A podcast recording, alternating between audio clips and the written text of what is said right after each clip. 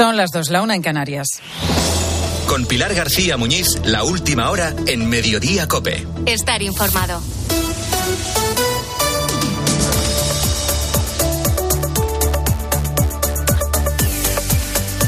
¿Qué tal? ¿Cómo estás? Bienvenido a Mediodía Cope. Bueno, si has aprovechado este fin de semana para hacer la compra, me imagino que habrás tenido que hacer muchos números o renunciar a algo porque el dinero es el que es, pero los precios, sin embargo, son cada día más altos.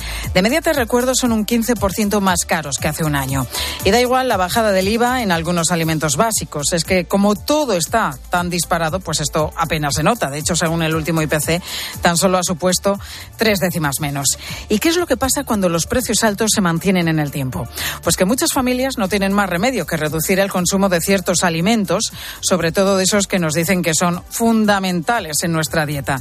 Se nos llena la boca hablando de las bondades de nuestra dieta mediterránea, sin embargo, hoy esos productos no se ponen en la mesa de muchos hogares. Por ejemplo, el pasado año el consumo de frutas cayó un 12%, otro tanto bajó el consumo de carne y un 15% el de pescado.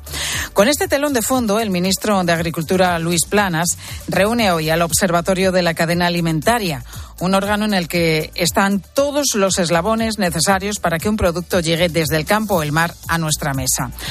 El ministro acaba de comparecer hace unos minutos y ha dicho que los precios de los alimentos han tocado ya techo y ha pedido a las distribuidoras que la mejora de las condiciones se reflejen en una bajada precisamente de eso, de los precios. Todos y a cada uno de los agentes de la cadena alimentaria el que pongan de su parte un esfuerzo para conseguir que lo que preveemos, y a continuación me referiré a ello, una evolución positiva de los costes en la producción agroalimentaria tenga un reflejo también en los precios pagados por las familias, por los ciudadanos en definitiva, por todos los consumidores.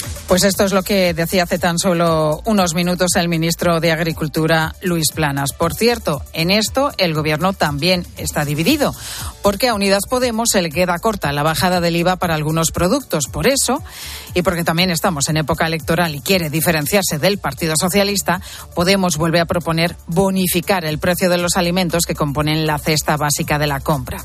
Sería, dice, algo parecido al descuento que tuvimos de los 20 céntimos de los carburantes.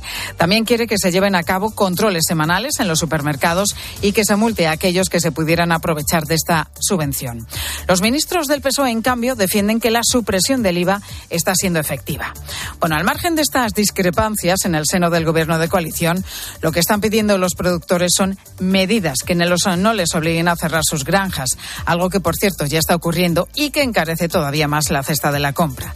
Según el sindicato agrario COA, en los últimos cinco años se han perdido más de mil explotaciones de vacuno.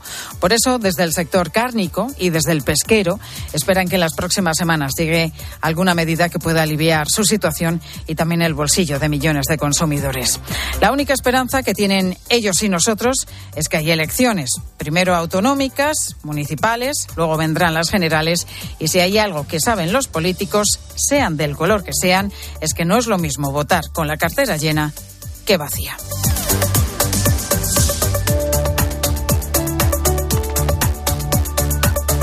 Pues hay otros asuntos destacados que están pasando también a esta hora y que te cuenta ya a continuación Ángel Correas. Pues lo último, Pilar, tiene que ver con la previsión del tiempo que nos acaba de dar la EMET. Comenzamos una semana primaveral, pero ojo que en pocos días vamos a volver al pleno invierno porque se espera una caída brusca de los termómetros a mitad de esta semana. En el noroeste incluso la cota de nieve caerá hasta los 600 metros. A ver si te pensabas que el frío ya había pasado. Pues no, todavía nos queda un ratito. Tenemos además unas 3.000 personas sin rumbo ni destino ahora mismo en Lampedusa, en Italia. Son migrantes que han llegado las últimas 48 horas a la isla y que han desbordado su centro de acogida. Y hoy además la cosa va de trenes. Esta tarde, reunión de la ministra de Transportes, Raquel Sánchez, con los presidentes autonómicos de Asturias y de Cantabria. Ya sabes, la que liada en el norte con eso de que los trenes que esperaban no caben por los túneles y por tanto van a tener que retrasar su renovación. Y a esto sumamos también, y ya hemos perdido la cuenta, un nuevo capítulo en las líneas de trenes tremeñas. La situación fue desbordante. Yo tenía mi billete comprado desde hace una semana, tuve que sentarme en el suelo, mis amigos sentados en el baño, gente mareada, Raúl volvía ayer del carnaval de Badajoz en un tren completamente atestado, con pasajeros de pie o tirados por el suelo. Dice Renfe que no se vendieron más billetes que los disponibles y que probablemente subieron pasajeros sin tener ninguna reserva. La compañía alega que se optó por dar el servicio y no provocar retrasos para no perjudicar el desplazamiento. En cualquier caso, los afectados pueden reclamar. Llueve sobre mojado en este asunto de Pilar. Y mucho además. Y además, la imagen de la jornada, aunque realmente por motivos de seguridad no está claro si esa imagen se ha producido hoy o es de días previos. El caso es que es hoy cuando estamos viendo al presidente de los Estados Unidos, a Joe Biden, pisando suelo ucraniano. Un año después, Kiev sigue en pie, Ucrania sigue en pie, la democracia sigue en pie y se mantiene el apoyo a Ucrania de Estados Unidos y del mundo. Importante sin duda esta visita, la imagen que se quiere transmitir y sobre todo, Manuel Ángel Gómez, las ayudas anunciadas. Es la primera visita que hace el presidente de Estados Unidos a Kiev desde el comienzo de la invasión de Ucrania. Joe Biden ha escuchado las sirenas avisando de un posible ataque desde el aire cuando se dirigía al muro en homenaje a los soldados ucranianos caídos en la guerra con Rusia. Biden se ha reunido con el presidente Zelensky, le ha dicho que estaba en Kiev para mostrar el inquebrantable apoyo de Washington a la independencia y la soberanía de Ucrania y ha prometido otros 500 millones de dólares en ayuda para los ucranianos. Ha dicho que un año después del comienzo de la guerra, Ucrania está triunfando en contra de lo que todos esperaban y que confía en que derrotará a Rusia.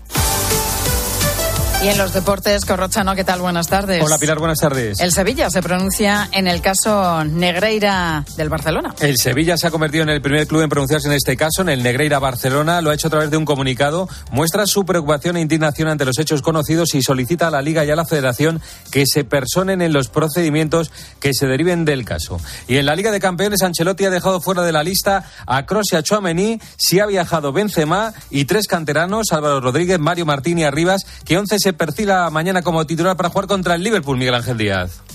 Sin Kroos y sin Chouameni, la principal incógnita ahora es saber por qué dibujo apostará Carlo Ancelotti. Lo normal sería cuatro centrocampistas, es decir, que Camavinga, Modric y Ceballos jugarían en el centro del campo con Valverde, Benzema, que parece recuperado, y Vinicius en la delantera. La otra opción es retrasar a Valverde, meterlo en el centro del campo, sentar a Ceballos y meter bien a Rodrigo o bien a Asensio en el tridente ofensivo. El equipo se va a entrenar a las 8, horario peninsular en Anfield. Y en la Liga esta noche a las 9 se cierra la jornada con un duelo por todo lo bajo. Getafe-Valencia. Escuchas Mediodía Cope. Con Pilar García Muñiz. Estar informado.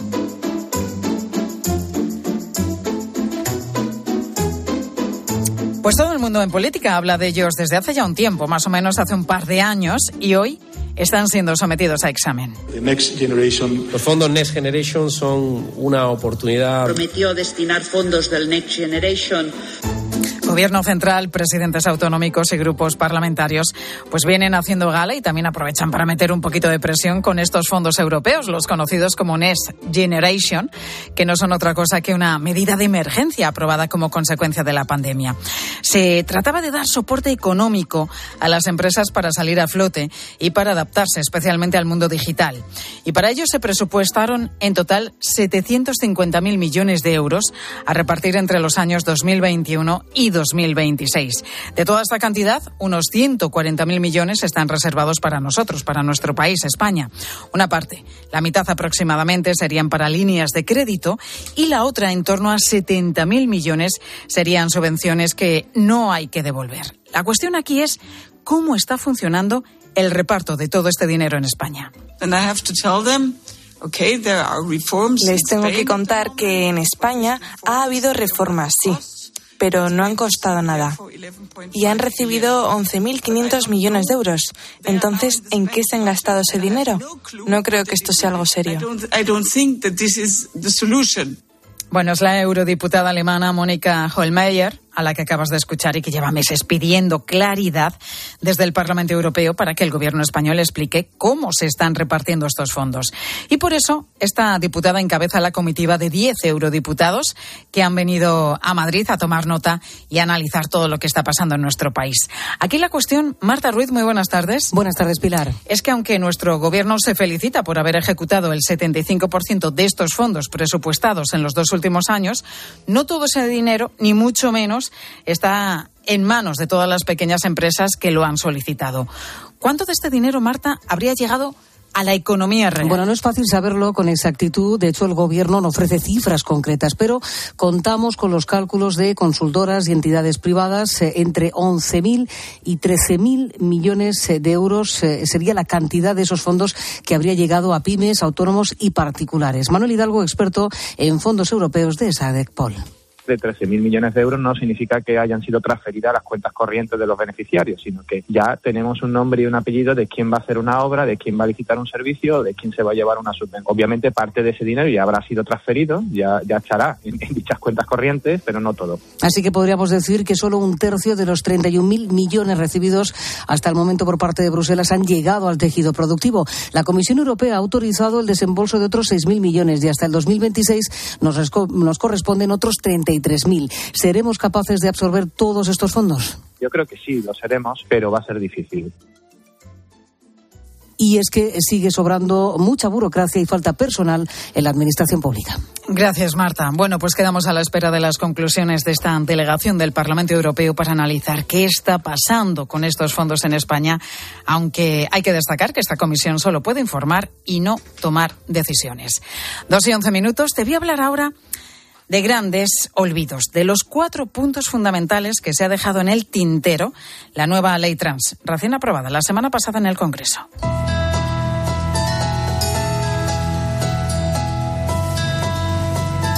Pues precisamente de esa ley ha hablado esta mañana en Herrera en Cope José María Domínguez, que es el presidente de la Comisión de Deontología del Consejo General de Colegios Médicos. Destaca en primer lugar que esta norma no ha tenido en cuenta las cifras de personas arrepentidas después de pedir un cambio de género. ¿Se conoce el tanto por ciento de los que se arrepienten? Eh, hay una enorme eh, variabilidad. Existe en torno a un 50% de casos en los que no hay deseo de persistencia, aunque eso también depende, como es lógico, de la población en la que se ha estudiado, del grado de madurez y de, y de la edad de los grupos estudiados, etcétera. Estos datos, por tanto, podrían llegar a ser más altos, dependiendo de cada entorno, porque el segundo punto que la ley no ha tenido en cuenta es que se está dando un efecto imitación. Es cierto que en los últimos tiempos la mayor tasa de deseo de cambio de género va en el sentido de, menores, eh, de, chicas que desean cambiar a varón, posiblemente por algo que el hecho de que pueda haber un cierto efecto psicológico social eh, que pudiera estar influyendo en ese sentido. Desde el Consejo General de Colegios Médicos señalan incluso que ese efecto imitación se está notando ya en algunos colegios. Bueno, todo esto nos lleva a un tercer punto. La ley se olvida de los posibles daños, sobre todo en menores que pidan el cambio de género, aunque solamente sea en el registro el aceptar públicamente que quiere cambiar de género y además haber iniciado un tratamiento produce cambios absolutamente irreversibles. Y los cambios psicológicos también, que son muy importantes. Por todo esto, según este especialista que repite constantemente que hacen falta equipos multidisciplinares, no solamente de médicos, para estudiar con cautela cada uno de los casos. Nuestra recomendación y la recomendación, yo creo que actualmente de eh, la mayor parte de los países europeos va a ir en esa tendencia, es, extremar la protección justamente en esos menores, porque en muchos de esos casos no va a haber una tasa de persistencia completa, sino que posteriormente eh, van a arrepentirse. La ley deja un vacío legal al respecto y por ello va a ser fundamental, dice Domínguez, la profesionalidad y el papel que juegue cada médico responsablemente con sus pacientes. Pues una entrevista completa al presidente de la Comisión de Deontología del Consejo General de Colegios Médicos que puedes volver a escuchar en nuestra web en cope.es.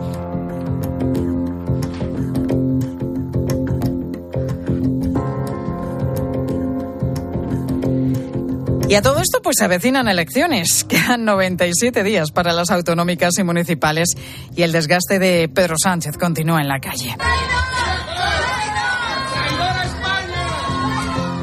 Pues tanto la presencia de Sánchez con su mujer en la Madrid Fashion Week como su visita a un hospital de Zaragoza pues han contado con protestas inesperadas y como escuchabas con algunos abucheos también. Y el PP de cara a su campaña pues quiere aprovechar precisamente los problemas que tiene el presidente del gobierno cada vez que pone un pie en la calle. Por eso Alberto Núñez Feijóo quiere intentar demostrar que él sí puede hablar con ciudadanos de a pie sin que tenga que hacer un casting previo. Maribel Sánchez, muy buenas tardes. Buenas tardes. Eso hace que aumente el riesgo de imprevistos que desluzcan los actos. Léase un espontáneo que interrumpa su camino o cuatro gritos de los militantes de otro partido.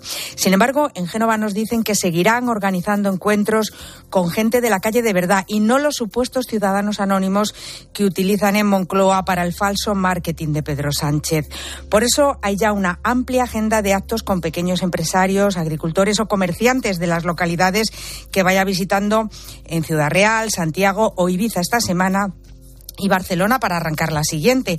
Es la estrategia del PP en los próximos tres meses, de aquí a las elecciones autonómicas de mayo, para que Núñez Fijo aproveche la suma de votos que le está dando erigirse como el azote contra la ley del solo sí es sí y la forma de pasar página también por su indefinición sobre el aborto. Gracias, Maribel. Pues maquinaria en marcha para este año plagado de elecciones. Primero en mayo, el 28 de mayo concretamente, municipales y autonómicas, salvo en Andalucía, en Cataluña, Galicia, País Vasco y Castilla y León. Y como muy tarde, pues unos meses más adelante, en diciembre, tendrán que celebrarse las elecciones generales. Así que llegan esas fechas en las que los buzones rebosan de cartas con promesas electorales y papeletas. ¿Sí? Hola, buenas, cartero comercial. Traigo propaganda electoral para dejar los buzones. ¿Sabías que hay una manera de evitar que eso pase? El Instituto Nacional de Estadística ha habilitado en su página web un sencillo formulario con el que te eliminan de sus listas de interesados. ¿Qué necesitas para rellenarlo? Bueno, sencillo. Solo necesitas tener la firma electrónica o clave digital para verificar tu identidad y en menos de un minuto te librarás de, toda esa propaganda electoral que conforme se, se acerquen esas fechas de las elecciones, pues ya vas a ir viendo que van a ir llenando los buzones. Ojo, es necesario que lo hagas antes de mediados de abril, mes previo a las elecciones autonómicas y municipales, y con nuestra petición de exclusión que sepas que también se descuenta lo que cuesta ese proceso de los fondos que se destinan a partidos políticos para este buzoneo. Y hoy en COPE estamos hablando también de las cenas, que según, bueno, pues recomiendan los médicos, los psicólogos, es importante hacerlas en familia. Dicen que para mejorar la comunicación, ya que seguramente a la hora de la comida no hemos podido coincidir todos en casa. Bueno, y cenas en las que influye también la planificación. El problema es que solamente dos de cada diez familias planifican los menús de la semana. Y sobre esto te estamos preguntando hoy, ¿cenas en familia o por los horarios que tenéis en casa es imposible? ¿Piensas con antelación los menús de la semana? ¿Te organizas? ¿Cómo lo haces? Pues como siempre queremos escucharte, nos puedes mandar tu nota de voz o tu mensaje al WhatsApp de Mediodía Cope 637 230000. Ahora, tu cope más cercana. Sigue a Pilar García Muñiz en Twitter en arroba mediodíacope y en facebook.com barra mediodíacope. Miles de empresas de menos de 50 empleados ya están implementando las soluciones de digitalización del programa Kit Digital. Sergio García y Lorena Lafragueta, CEOs de la empresa Ostense Irasa, nos cuentan su experiencia. La digitalización es una cosa muy beneficiosa para las empresas porque al fin y al cabo estamos en una era que es todo digital. A corto plazo nos permite tener más controlados los procesos de producción y aprovechando el tirón del Kit Digital, lo que hicimos fue implementar esas herramientas que nos faltaban, como pueda ser la RP, el CRM o la página web. El trámite para solicitar el bono digital no es nada difícil. Nos pusimos en contacto con unos agentes digitalizadores que casualmente eran empresas con las que ya trabajábamos y la verdad es que todo fue bastante fluido. Kit Digital es una iniciativa del Gobierno de España gestionada por Red.es y enmarcada en el plan de recuperación. Únete al cambio digital. La transformación que tu empresa necesita es posible. Infórmate en el 900-909-001 o en www.acelerapyme.es. Colabora Cámara de Comercio de España, financiado por la Unión Europea. Next Generation, Plan de Recuperación. Gobierno de España. Donde pongo el ojo, pongo la oferta. Dos gafas de marca con antirreflejantes por solo 89 euros. Infórmate en soloptical.com. Qué bien te viene la financiación total para clientes con tarjeta El Corte Inglés. Financia tus compras hasta en 12 meses en electrónica, electrodomésticos, deportes, moda, hogar y mucho más. Financiación total, la financiación que mejor te viene en tienda web y app del Corte Inglés. Hasta el miércoles 22 de febrero. Consulta condiciones y exclusiones en elcorteinglés.es. Al habla Resines. Te voy a resumir esto rápidamente. Más móvil te da atentos fibra y dos líneas móviles con 30 gigas a compartir. Y todo esto por 39,90 euros al mes durante un año.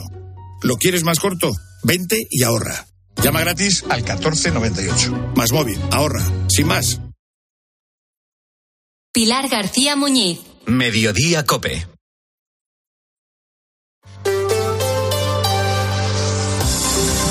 Cope Madrid. Estar informado. El fin de semana en Madrid nos deja un nuevo apuñalamiento de un menor. Ha sido este domingo a primera hora en una calle de Carabanchel. La víctima es un chico de 16 años que ha recibido hasta tres puñaladas, una de ellas en el pecho. Está ingresado en estado grave en el hospital 12 de octubre. Ahora mismo, los agentes de la Policía Nacional encargados del caso manejan dos líneas de investigación. Belén Ibáñez, muy buenas tardes. Hola, buenas tardes, Pilar. ¿Cuáles son esas hipótesis sobre las que está trabajando la policía, Belén? Pues esas dos hipótesis es que se trate de un asunto de bandas juveniles o una cuestión sentimental, tal y como apunta la delegada del Gobierno, Mercedes González. Se está viendo las dos líneas de investigación. Lo, que, lo único que sabemos hasta ahora es que la testigo principal era novia del, del agredido y exnovia del agresor con lo cual se están viendo dos líneas. Uno, si tiene algo que ver con bandas, pero básicamente también si tiene algo que ver por un enfrentamiento entre, entre dos hombres por una mujer. De momento no hay detenidos, ahora se están supervisando las imágenes captadas por las cámaras de seguridad y recabando información de los testigos. El joven de 16 años se encuentra herido grave tras recibir tres puñaladas, una en la espalda y dos en el pecho. El joven estaba en la acera del paseo del 15 de mayo a la altura de Santa Saturnina. Todo ocurrió en el transcurso de una pelea en la que participaron numerosas personas. La policía detuvo a otro joven de 22 años, pero no por su relación con el apuñalamiento, sino por mostrarse violento con los agentes.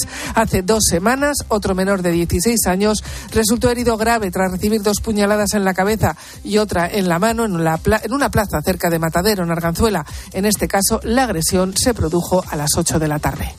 Pues veremos, gracias Belén, si se trata finalmente de un asunto de celos o de un enfrentamiento entre bandas juveniles.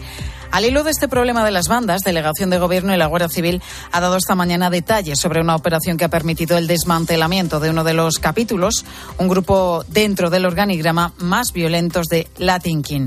Juan Baño, muy buenas tardes. Buenas tardes, Pilar. Estamos hablando de un grupo de disidentes que iba por libre dentro de la banda, Juan. Digamos que la nueva organización criminal que lideraba Eric Velastegui desde la prisión de Teixeira en Coruña quería volver a los inicios más violentos del Latin King. Por ello fueron expulsados de la matriz de la banda en Estados Unidos. Hay 16 detenidos más el arrestado en prisión, entre ellos también un menor. Entre sus objetivos inmediatos, el reclutamiento de más menores de edad en centros educativos o parques y hacerse con armas de fuego, no solo blancas. Una vez dentro es prácticamente imposible salir, dice el general José Antonio Berrocal. El jefe de Policía Judicial en la comunidad, el teniente coronel Carlos Carol, aclara es difícil de revertir. Las bandas no son muy partidarias de que aquellos que se han incorporado salgan, puesto que como tienen información de cómo funciona, quiénes son los miembros, incluso pueden llegar a información de actividades delictivas, pues generalmente los amenazan o los coaccionan para evitar que abandonen el grupo. Vivían del pago de la cuota, dinero que conseguían bien con robos con violencia o la venta de drogas, entre otras actividades. Entre los arrestados también una mujer, la pareja del líder, conocido en los años 2000 como el padrino, o King Wolverine. Fiscalía ha pedido prisión para varios de ellos, pero el juez ha dejado en libertad con cargos a buena parte del grupo. El cabecilla cumple prisión por violación, una práctica que consideraban legítima dentro del grupo criminal. Gracias, Juan. Y en cuanto al tiempo, pues el fin de semana casi primaveral que hemos tenido se prolonga este lunes con sol y 18 grados a esta hora en la Puerta de Alcalá, máximas que van a rondar, incluso superar en muchos puntos de la región los 20 grados. Mínimas esta noche en el entorno de los 10. Pero atento porque a partir de mañana empieza a empeorar el asunto, con bajada de las temperaturas que vamos a notar especialmente a partir de este jueves. Dos y 23 minutos. Lo que toca ahora es saber cómo se circula por las carreteras madrileñas. Móvil Norte, concesionario oficial BMW, patrocina el tráfico. DGT, Patricia Arriaga, muy buenas tardes. Buenas tardes, pues a esta hora pendientes de un accidente en Madrid, en la M40, a la altura del barrio de la Fortuna, que corta un carril y ocasiona dos kilómetros de tráfico lento con paradas intermitentes. También por este accidente van a encontrar dificultad en la M45 en Leganés para incorporarse a la M40. En el resto de carreteras, eso sí, situación fluida y cómoda. Que los mejores ingenieros hagan los mejores coches es lógico. Que cuando quieras conducir, conduzcas un BMW también es lógico. Como que el mejor servicio te lo ofrezca tu concesionario de confianza. Lógico, ¿verdad? Si quieres BMW, quieres Móvil Norte. Porque lo lógico es querer siempre lo mejor. Visítanos en Móvil Norte, carretera del Plantío 62, Majada Honda o en movilnorte.bmw.es. ¿Necesitas dinero? ¿Tienes coche? Carvaquízate. Entra en carvac.es, valoran tu coche y en 24 horas tienes el dinero, con total confidencialidad y sin trámites bancarios. No importa SNEF o RAI. Así reconduces tu situación económica fácilmente y sigues disfrutando de tu coche con un alquiler. Suena bien. Carvac.es. Dinero por tu coche. Los Fernández son muy amables. Recogida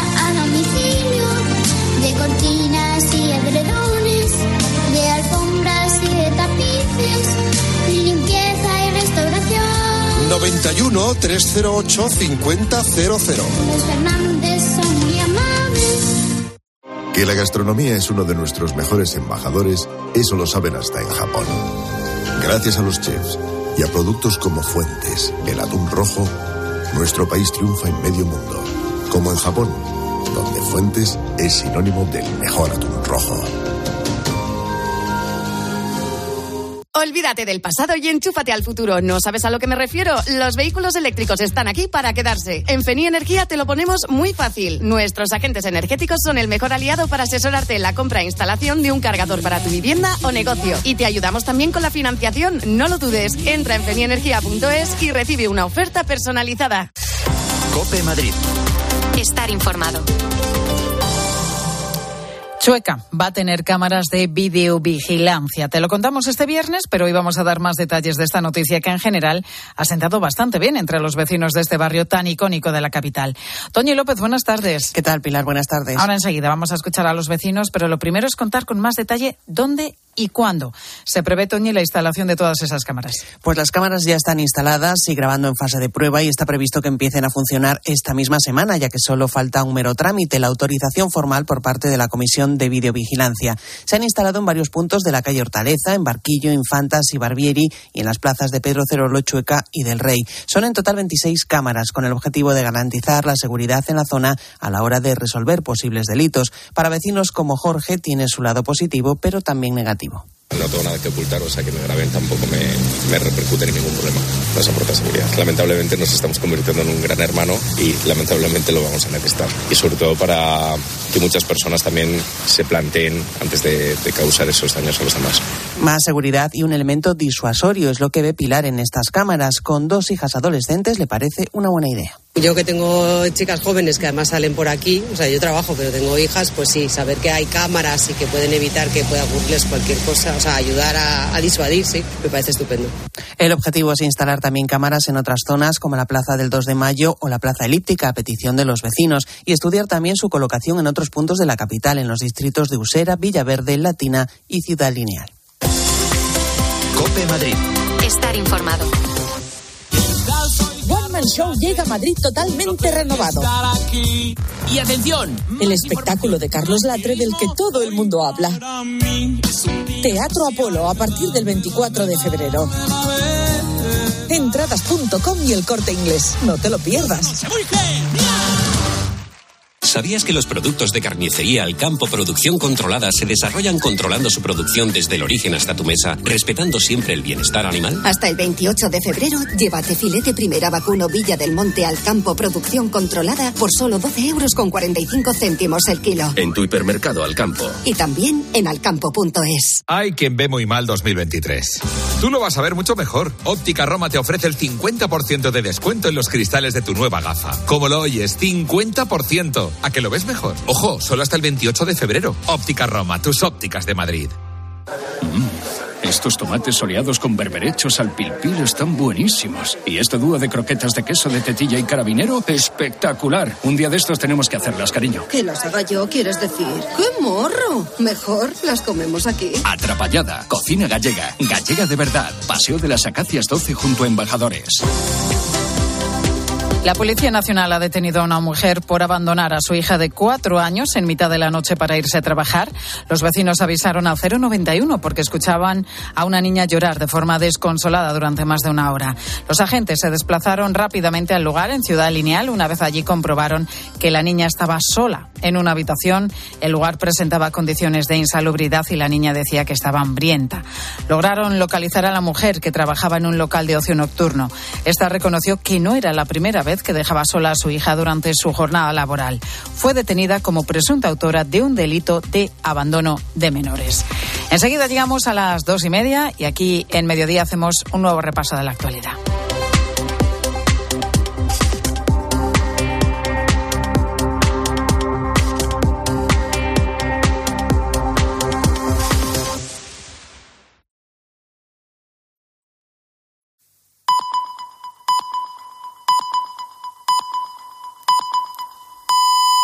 Son las dos y media, la una y media en Canarias.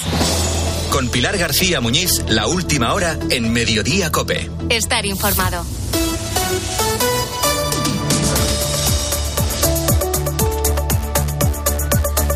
Pues a falta de una son dos las delegaciones del Parlamento Europeo que visitan España esta semana. La primera abordará la ley del solo sí es sí y otras normas relacionadas con la explotación sexual o dependencia. Esta delegación mantendrá diferentes reuniones, pero en las citas destacan los encuentros con la ministra de Justicia Pilar Job y con la ministra de Igualdad con Irene Montero.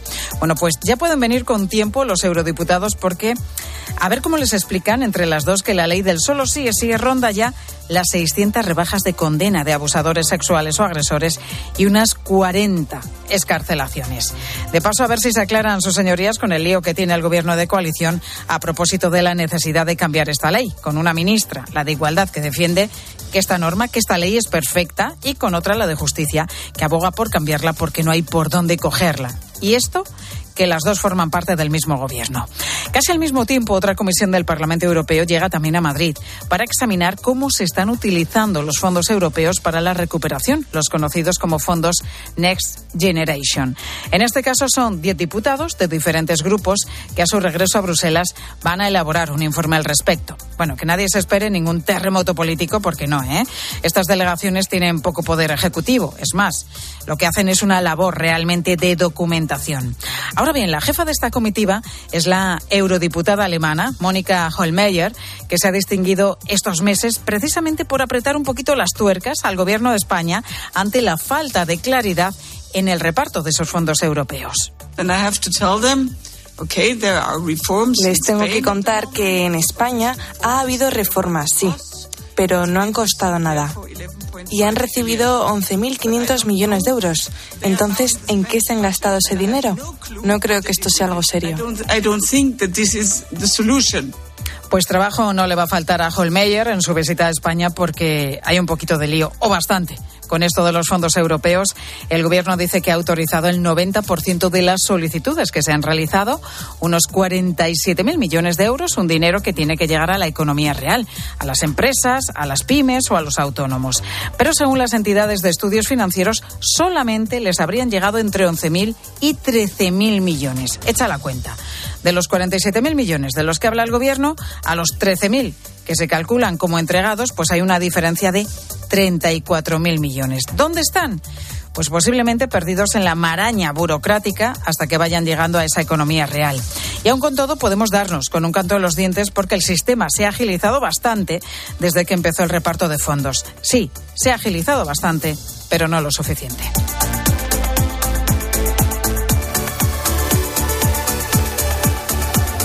Pues están pasando más cosas destacadas como estas tres que te cuento ya con Ángel Correas.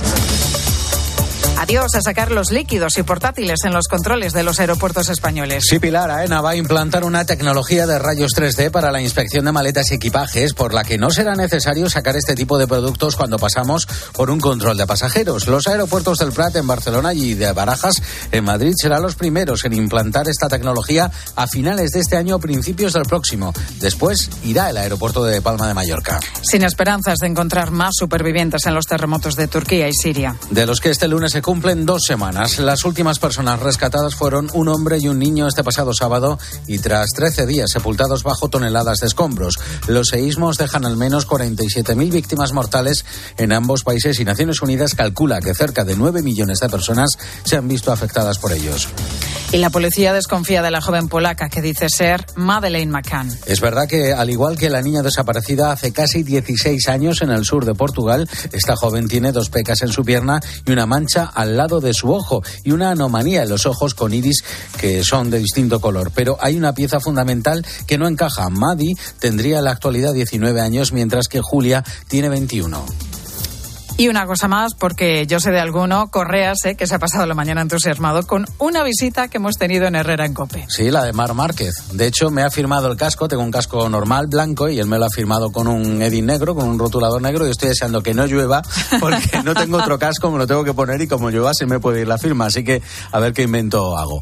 Me he rodeado de un gran equipo este invierno y, y, la verdad es que me han planificado un plan que, bueno, aún queda un mes y algo para empezar el Mundial, pero ya me encuentro mucho mejor. Y sí, eh, hay un momento en la temporada. Mar Márquez, el con... ocho veces campeón del mundo, el que más veces ha subido al podio en la historia del campeonato y el que más carreras ha ganado en una misma temporada, pues ha visitado esta mañana el estudio de Herrera en Cope en una entrevista en la que nos ha hablado de sus planes, de las sensaciones, también de su nuevo documental. Si quieres escuchar esta entrevista, lo puedes hacer, lo tienes todo en nuestra web en cope.es. Y a partir de las 3 y 5, ¿qué nos contáis, Corrochano? Hola Pilar, buenas tardes. En la Liga, el Barcelona ganó al Cádiz 2 a 0 y mantiene esa diferencia de 8 puntos con el Real Madrid. El Real Madrid va a jugar mañana en la Champions contra el Liverpool en Inglaterra sin Chouamini y sin Cross. Y ha viajado Karim Benzema. Además, en la Liga, el Atlético le ganó 1 a 0 al Athletic de Bilbao con un gran gol de Griezmann. Se sitúa el conjunto rojo y blanco a dos puntos de la Real Sociedad. Además, Rayo 1, Sevilla 1 y Elche 0, Español 1. Esta noche a las 9 se completa la jornada con el Getafe Valencia. Los dos están en puestos de descenso. En el caso Negreira-Barcelona, el Sevilla se convierte en el primer club en pronunciarse. Lo ha hecho en un comunicado en el que muestra su preocupación e indignación ante estos hechos y solicita a la Liga y a la Federación que se personen en los procedimientos que se deriven del caso. Y tres cosas más. En baloncesto, Unicaja, campeón de la Copa, le ganó al Tenerife. En golf, John Rand recupera el número uno tras ganar en Los Ángeles. Y en tenis, Carlos Alcaraz ganó en Buenos Aires su primer torneo del año. Pilar García Muñiz. Mediodía Cope. Estar informado. Bueno, en esto no vale el viejo debate del huevo y la gallina, ¿eh? porque la culpa de la subida de precios en nuestra cesta de la compra se debe más bien a una cadena de circunstancias en la que todo está relacionado, desde el origen hasta el punto final de venta los costes de producción, ya sabemos, de tanto de energía, de gasóleo, pues se tienen que unir en el sector agrario eh, los fitosanitarios, medicamentos en el caso de ganaderos que también han subido y el coste de los piensos. Pues la energía dobló, dobló coste. El concentrado estamos hablando 20, 20, 20 pico por ciento. El consumidor cuando compra un producto paga un precio y en estos momentos muy elevado y se justifica la subida del transporte. Pero ¿quién sube ese transporte? ¿A quién le repercute? ¿Al camionero que lleva de verdad las mercancías de un lado a otro? No. Agricultores, ganaderos, intermediarios, transportistas y vendedores llevan ya más de un año alertando de la subida de los costes y trasladando esos costes en mayor o menor medida a nuestra compra. Fíjate, solo teniendo en cuenta el origen de los productos, los costes de producción se han incrementado un 55% en los dos últimos años, según el Ministerio de Agricultura. Así que con esa cifra, hasta parece poco el incremento que tenemos ahora mismo de un 15% en el precio de los productos de alimentación en el súper, según el IPC. El caso es que para abordar el problema de los precios, pues hoy se han reunido todos los actores de esta cadena alimentaria con el ministro Luis Planas, responsable de Agricultura Pesca y Alimentación. Susana Moneo, muy buenas tardes. Hola, muy buenas tardes, Pilar. ¿Alguna medida sobre la mesa o una simple reunión para mostrar preocupación? Pues ninguna medida concreta porque el ministro dice que con las que el gobierno ha tomado pues ya está bien, ya enseguida van a comenzar a bajar los precios, incluso ha llegado a afirmar que se ha tocado techo, que estamos en la senda de control y bajada de esos precios. Una reunión, Pilar, con todos los sectores de la cadena alimentaria, agricultores, ganaderos, comercios, consumidores, que no se producía desde hace 20 meses y los precios han comenzado a dispararse en enero del año pasado.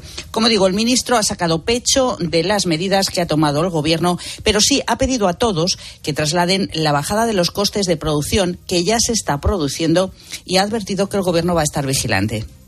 Llegamos además a esta cita, Susana, con la propuesta que hizo Unidas Podemos la semana pasada, buscando también en esto pues su hueco electoral. Esa idea de bonificar en un 14% una cesta de hasta 20 productos básicos, lo cual tendría un coste cercano a los 5.000 millones para las arcas públicas. Parece que esta idea está desechada por completo. Pues eh, sí, no le gusta a la parte socialista del Gobierno esta propuesta, lo decía la ministra de Hacienda hace unos días, lo descartaba muy claramente y hoy Planas también lo ha dicho de esta manera. Es decir, no nos encontramos ante una medida que tenga una fácil respuesta, una fácil solución similar a la que puede adoptarse en el caso, pues, por ejemplo, del petróleo o del gas. Sí ha estado sobre la mesa en esta reunión la bajada del IVA de la carne y el pescado. Se lo han pedido algunas organizaciones agrarias y el ministro no lo ha descartado abiertamente, pero su mensaje ha sido el mismo, persistir en las medidas ya adoptadas porque llevan poco tiempo. Gracias, Susana. Mucho ojo además con esto de los precios porque se está detectando un incremento de algunas técnicas de venta que lo que buscan sobre todo es reducir las cantidades de producto en el supermercado. Vamos, que podríamos estar pagando más sin ni siquiera notarlo. Es lo que se llama reduflación. Pilar Cisneros, buenas tardes. Sí, hola, ¿qué tal Pilar? Buenas tardes. Sí, sería otra cara B o una que suma más en la inflación. ¿Qué es realmente la reduflación? Bueno, mira, nos lo explica nuestro profesor de Economía de Bolsillo, Fernando Trias de Bes lo que se hace es reducir la cantidad eh, de producto a la venta, sea mililitros en la botella o sea gramos dentro del envase, de forma que el fabricante no tiene por qué subir el precio nominal, es decir, el precio en euros de la etiqueta que tú ves es el mismo, pero estás comprando menos cantidad, con lo cual indirectamente estás teniendo inflación, no en tanto en la forma de desembolso, pero sí en lo que realmente es tu poder de compra. Es decir, que a lo mejor no te das cuenta, pero en realidad sí que te está costando mucho más lo que compras. Luego vamos a andar en el programa en este concepto. A partir de las 4 en la tarde de COPE con Pilar Cisneros y Fernando de Aro. Te hablaba hace un momento de esas dos delegaciones europeas que vienen a poner a examen diferentes políticas y gestiones del Gobierno de España. Por un lado, pues un grupo de eurodiputados ha llegado hoy para analizar la gestión de los fondos europeos. Y por otro, hay una segunda delegación que se encarga de comprobar qué está pasando con la ley del solo sí es sí. Pero ¿realmente estas visitas sirven para algo? Pues esa es la cuestión.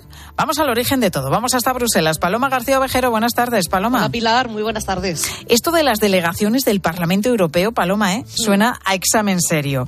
Pero ¿hasta qué punto tienen poder real, poder efectivo? A ver, poder real tienen desde el momento en el que son delegaciones oficiales. Ambas delegaciones van a escuchar testimonios, harán después su valoración y emitirán un informe. Informe no vinculante, respondiendo en parte a tu pregunta, Pilar, sobre ese poder real. Informe no vinculante, pero sí oficial y con un impacto político importante y muy real la Comisión Europea no puede desoír a sus órganos. Como mínimo, tiene que estudiar ese informe. Y mira, hay una diferencia importante.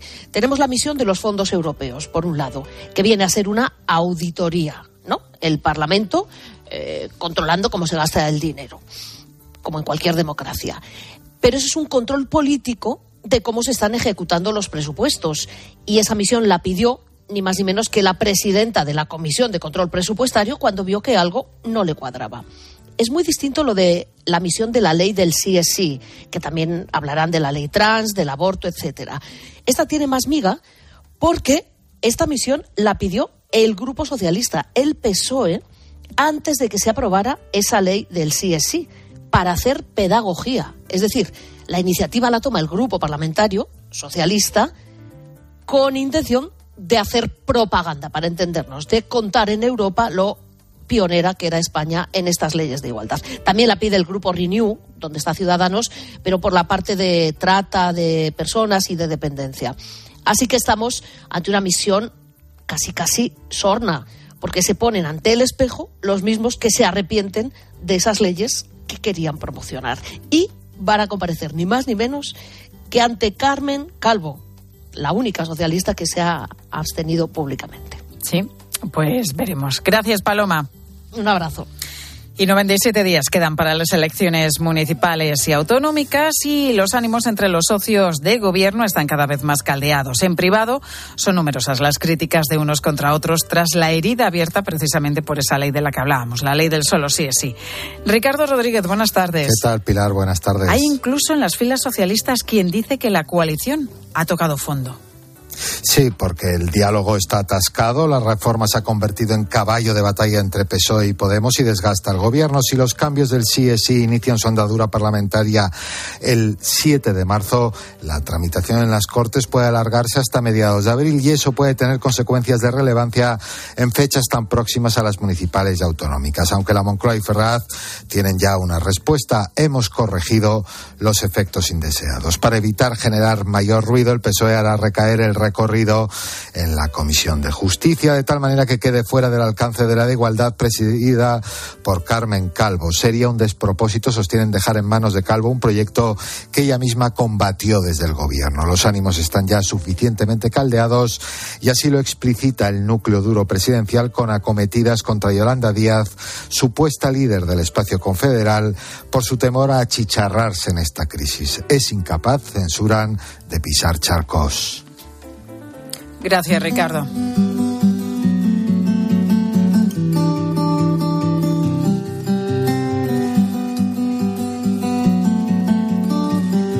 Ha sido un referente durante años en la ciudad de Los Ángeles, en Estados Unidos.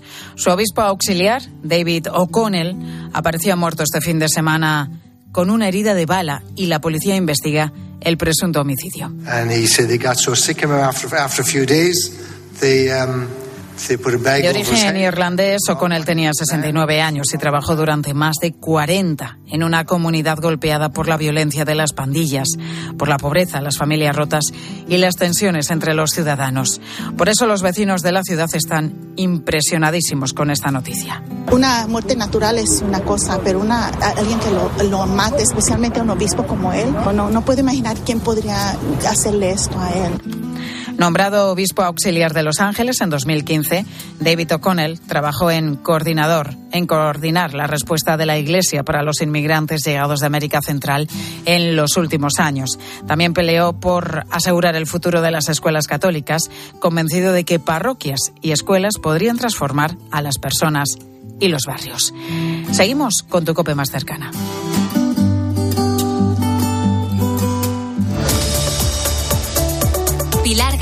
Muñiz. Mediodía Cope. Estar informado.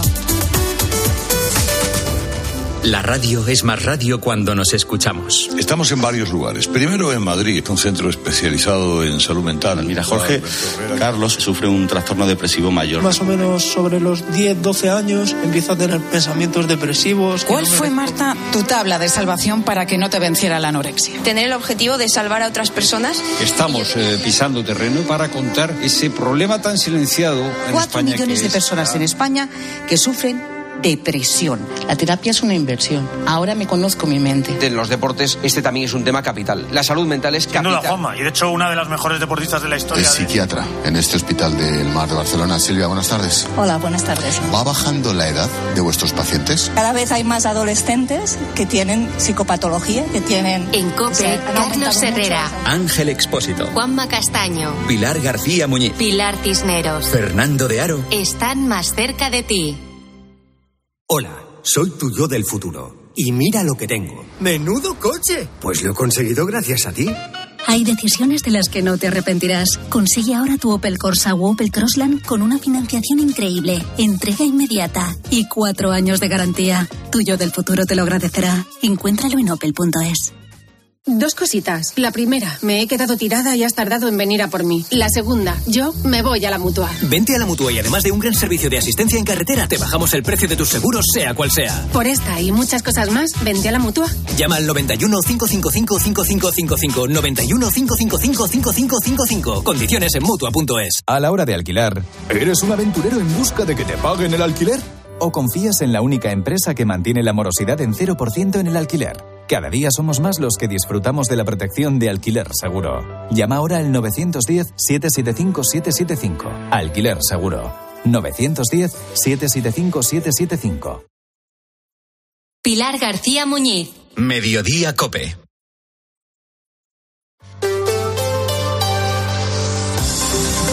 Cope Madrid. Estar informado.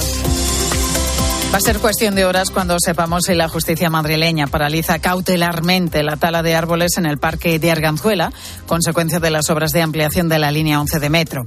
En concreto, la tala de más de mil árboles en la zona de Comillas y Madrid Río. La semana pasada, asociaciones vecinales y ecologistas presentaron sendas denuncias ante la Fiscalía y ante un juez de Plaza de Castilla pidiendo esas medidas cautelares. Hoy se espera contestación por parte de ese juzgado. Eso nos han dicho a COPE desde el Tribunal Superior de Justicia de Madrid. Mientras la presión de los vecinos va más. Llevan más de 57.000 firmas recogidas contra esa tala y han protagonizado una multitudinaria manifestación este sábado en el Paseo de Yeserías a las puertas de Madrid Río, a donde volvemos a esta hora. Allí está Ramón García Pellegrín. Ramón, buenas tardes. Hola Pilar, buenas tardes. ¿Sabemos algo de, de esa decisión del, del juzgado? Bueno, los vecinos de Arganzuela y de Comillas en Carabachel tienen muchas esperanzas, nos dicen, de que el juzgado número 30 de Plaza de Castilla termine concediendo esas medidas cautelares solicitadas por la Asociación Pasillo Verde Imperial. De momento no hay noticia. Eso implicaría la paralización inmediata de la tala de más de mil árboles aquí en el histórico parque de Arganzuela, en Madrid Río, y también en el parque de Comillas en Carabanchel, que quedaría literalmente arrasado y donde solo sobrevivirían una docena de ejemplares. La decisión judicial se espera apilar para esta misma tarde. Mientras tanto, podemos leer aquí algunos de los muchísimos mensajes que empapelan la valla que cerca a la mitad de los árboles amenazados de tala. Estos árboles son el futuro, firma Jairo, 10 años. No taléis los árboles, por favor, pide Natalia, 8 años. Y dibuja un corazón al lado de estos históricos plátanos de 50 años y 30 metros de altura, los pulmones de Arganzuela. Más contundente es a 7 años, Elia, no lo hagáis. Y es que además de los plátanos, también está, está, en riesgo el parque infantil, con su enorme barco pirata, donde juegan y han jugado todos los corsarios infantiles de Arganzuela. Uno de ellos ha escrito aquí en la valla, Los piratas de Madrid Río, defendemos nuestro barco. Y en la espera de conocer esa decisión judicial, ¿cuáles son los siguientes pasos que se plantean estos vecinos, Ramón? Pues lo más inmediato va a ser una recogida de firmas en papel, aunque se mantiene en change.org, donde, como decías, casi 60.000 personas han firmado ya contra la tala. Los vecinos van a explorar todas todas las vías legales posibles para conservar este parque histórico del año 69, ahora amenazado y que sobrevivió primero en los 70 a la construcción de la M30 y después a su soterramiento. Hay una nueva concentración convocada para el 4 de marzo aquí también en Madrid Río, todo ello encaminado a defender el parque como María muchísimas. Los árboles y el parque infantil, hablé con los ingenieros del metro. Aquí hay tantas escuelas infantiles, o sea, es que este es el punto de referencia de tantas familias que es que cuatro años de obras, yo les decía, digo, es que, no, pues dentro de cuatro años vamos a hacer un parque mejor y no sé qué, digo, ya, pero es que esto no va de lo que pasa dentro de cuatro años, esto va de lo que pasa mañana. José Luis no concibe Madrid Río sin este pulmón verde. Para mí esto es un monumento natural, que por otra parte yo he conocido toda mi vida. Yo tengo 67 años y no recuerdo esto sin estos árboles. Y aquí vienen todos los días niños de los colegios de la zona porque este es su parque de educación física. Y esto es lo que quieren arrasar. La niegan rotundamente que pidieran el traslado de la estación de metro de Madrid Río de la acera de Yeserías al corazón del parque, como ha sugerido el consejero David Pérez. Gracias, Ramón. De momento, la comunidad sigue estudiando la posibilidad de reducir ese número de árboles talados, además de recordar que se va a compensar a la capital con otros 19.513 ejemplares nuevos. También denuncia que no se ha formado tanto revuelo con los 330 árboles que ha pedido ADIF, el Gobierno de España, que ha pedido talar previo permiso del Ayuntamiento de Madrid. Sobre este asunto se ha hecho esta pregunta el alcalde Martínez Almeida autorizamos en el Ayuntamiento de Madrid la tala de 300 árboles que nos han solicitado para poder ampliar la estación de Atoche y la estación de cercanías de Aluche? ¿O es que hay árboles de izquierdas y árboles del Partido Popular? Y entonces los árboles de izquierdas eh, se pueden talar y los árboles del Partido Popular, eso no se pueden tocar ni uno, según ellos. Este asunto se va a llevar al Pleno de Cibeles para que los grupos se posicionen. Cambiamos los fijos por los smartphones, la tele de tubo por las Smart TV, el diésel por el híbrido. ¿Y todavía tienes bañera en tu baño? Cambia tu vieja bañera por un plato de ducha antideslizante con Ducha Manía. Todo en un solo día. ¿Qué? ¿Te cambias? Con Ducha Manía, en Paseo del Molino 6. Llama ahora 914 68 07 o duchamanía.es. Música sin discos, coches sin gasolina, trabajos sin oficinas, casas sin ladrillos. Descubre las casas de nueva generación de Preta Porte Casas. Construidas en solo cuatro meses y con precio cerrado. Preta Porte Casas. Destruimos mitos. Construimos casas. Este febrero, Excelentia presenta dos conciertos únicos en el Auditorio Nacional. El día 23, West Side Story y un americano en París. Y el día 24, grandes coros de cine de Morricone, Zimmer y John Williams. Venta de entradas en fundacionexcelentia.org. Recuerda, 23 y 24 de febrero en el Auditorio Nacional. Música de calidad con Excelentia. Aprovecha el sol de cada día. ¿Sabes cómo? Instalando paneles solares en tu vivienda o negocio con Feni Energía. Nuestros agentes energéticos te ofrecen asesoramiento, un estudio detallado de la instalación y te ayudan con la financiación y subvenciones. Produce tu propia energía y almacena los excedentes de producción con tu monedero solar. No esperes más, entra en fenienergia.es y recibe una oferta personalizada. Cope Madrid. Mañana se cumplen tres meses de la huelga de médicos de familia y pediatras en la Comunidad de Madrid, con las posturas entre la Consejería de Sanidad y el sindicato convocante aún alejadas y con mucha gente cansada ya de este paro que se está alargando demasiado. Entre ellos los discapacitados madrileños de los más afectados por este conflicto. Son personas que tienen que acudir a menudo a esos centros de salud. Por eso, Pablo Fernández, buenas tardes. Buenas tardes, Pilar. Reclaman un acuerdo que termine con la huelga y también que no se les presione para elegir bando en este conflicto. Los discapacitados madrileños apoyan las reivindicaciones de los médicos porque las mejoras laborales van a repercutir en la atención sanitaria. Pero en lo que no están de acuerdo es en las presiones que algunos de ellos están sufriendo en algunos centros de salud. Por eso se ha pedido que se paralicen estas prácticas y se deje al margen de cualquier tipo de apoyo a las personas con discapacidad, que son los primeros que están pagando las consecuencias de estas circunstancias. Javier Font es el presidente de la Federación de Asociaciones de Personas con Discapacidad.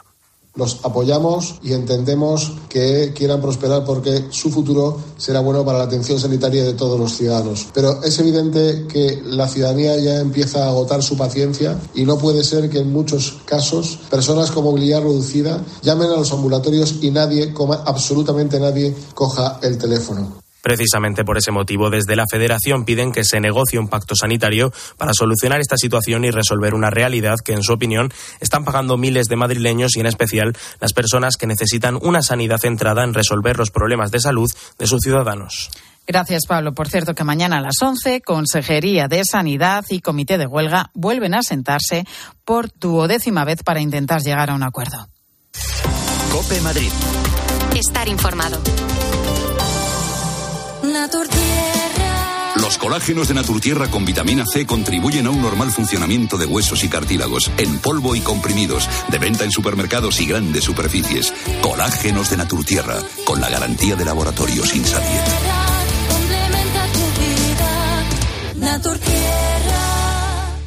Si a usted lo que realmente le gusta es perder el tiempo atendiendo visitas de desconocidos para intentar vender su casa en lugar de ver su serie favorita en familia, hágalo.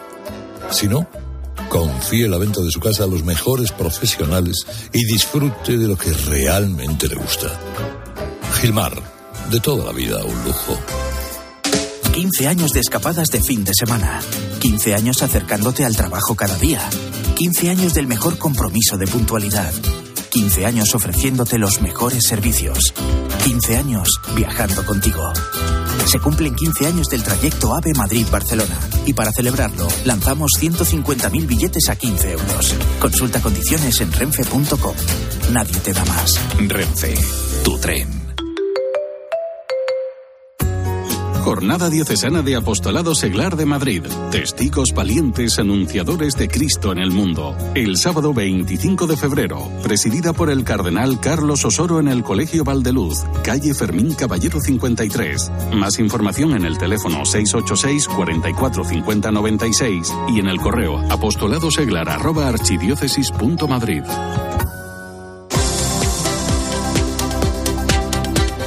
Y la Guardia Civil sigue intentando averiguar las causas del accidente mortal de este domingo en la M607 a la altura de Colmenar Viejo, un choque frontal entre dos vehículos. Los dos conductores tuvieron que ser rescatados por los bomberos de la Comunidad de Madrid.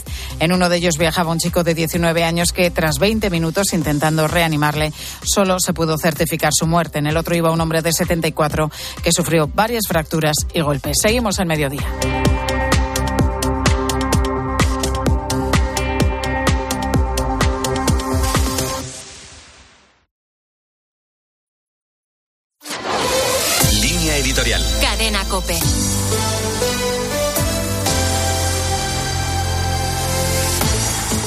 Estas horas se cumple un año de la invasión de Ucrania por parte de Rusia. La resistencia desarrollada por los ucranianos, en contra de todo pronóstico, ha impedido la toma de control del país por parte de Putin. El frente se ha estabilizado en el este y la guerra no parece estar cerca de su final. Ocho millones de personas han tenido que abandonar sus casas y es posible que haya más de 200.000 muertos. El ejército ruso ha cometido graves crímenes de guerra y la devastación es difícil de evaluar. Un año después es evidente que Ucrania no debe perder esta guerra, porque eso significaría que la ley del más fuerte impera en las relaciones internacionales, que una invasión injusta queda impune y que Europa y el resto del mundo serían lugares mucho más inseguros. Hasta ahora la OTAN ha conseguido apoyar a Kiev sin convertirse en parte beligerante. Los últimos envíos de material militar, especialmente los tanques Leopard, son esenciales para que el ejército ucraniano no se vea desbordado. Ucrania no debe perder esta guerra, pero es poco probable que la pueda ganar como desean los ucranianos. Cuando haya unas mínimas garantías que no ha habido hasta ahora para comenzar algún tipo de conversación entre las partes, conviene explorar todas las posibilidades sin perder la referencia de la justicia y del derecho. Quizá no sea posible llegar a un acuerdo de paz formalizado, pero incluso un alto el fuego tácito que se